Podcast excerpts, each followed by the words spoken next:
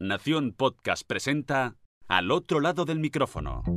Tu ración de Metapodcasting Diaria. Un proyecto de Jorge Marín Nieto.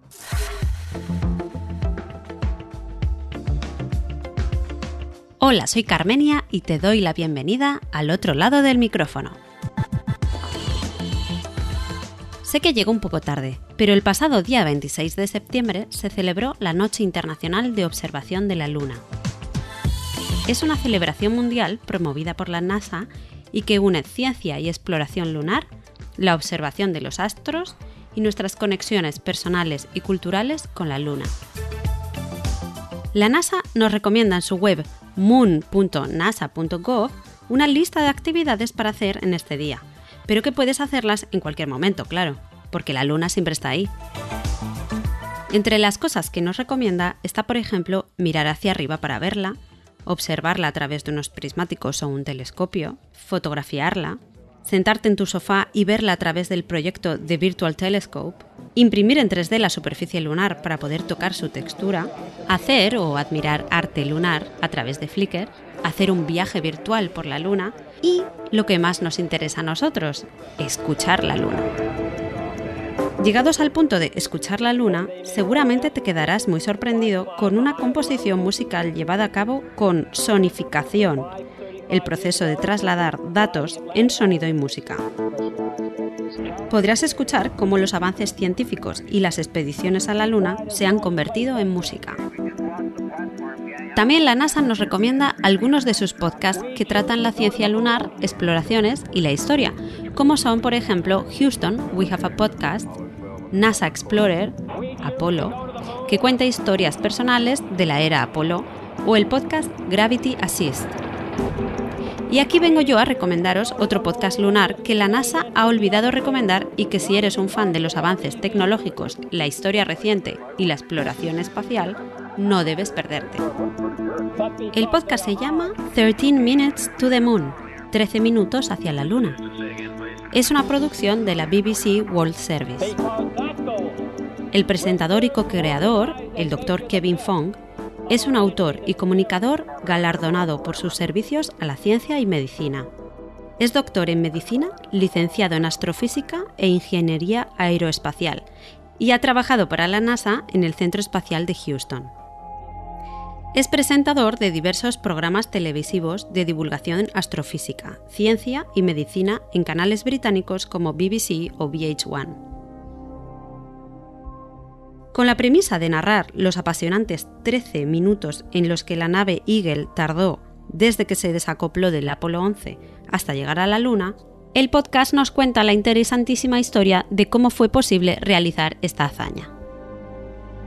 El podcast trae los testimonios de innumerables trabajadores de la NASA, como ingenieros, técnicos, astronautas, programadores, inventores, etc., que trabajaron en el proyecto Gemini. Fong apoya sus narraciones con documentos sonoros de la NASA, las grabaciones de las telecomunicaciones desde la nave y centro de control, charlas o entrevistas pasadas de los implicados que ya no viven, transcripciones y lecturas de algunos de los libros publicados por los protagonistas de nuestra historia. Partiendo desde la Guerra Fría y llegando hasta el momento en el que la nave aluniza y el legado de este viaje, el podcast no deja ningún tema por explorar. Descubrirás los desafíos técnicos, tecnológicos, industriales y humanos que tuvieron que superar las cerca de 400.000 personas que trabajaron en este proyecto. Te sorprenderá escuchar cómo crearon los lenguajes de programación para la navegación de la nave espacial, porque conceptos como el norte o el sur no valen para el espacio.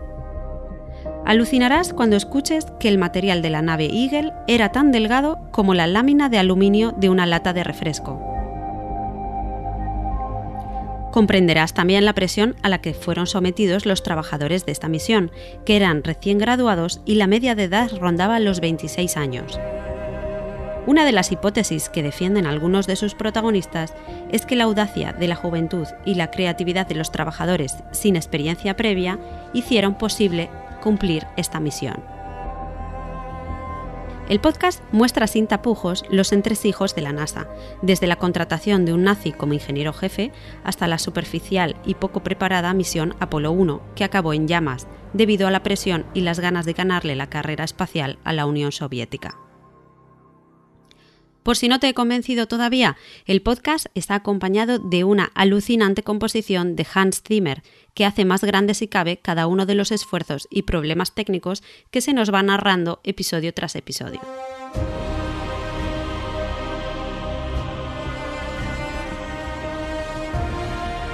Kevin Fong sabe analizar y explicar detalladamente, junto con sus entrevistados, cada una de las palabras que se reproducen en las grabaciones, dándote la posibilidad de entender tan crucial información para que en el episodio 12 puedas escuchar los 13 minutos íntegros de viaje sin interrupciones en los que al escucharlo te sentirás como uno más del equipo.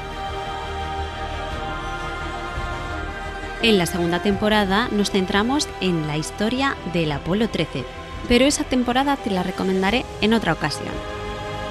No te voy a engañar, este podcast es un poco difícil de entender, porque las comunicaciones en clave, el sonido estático y los acentos sureños de los ingenieros y astronautas hacen la escucha un poco difícil.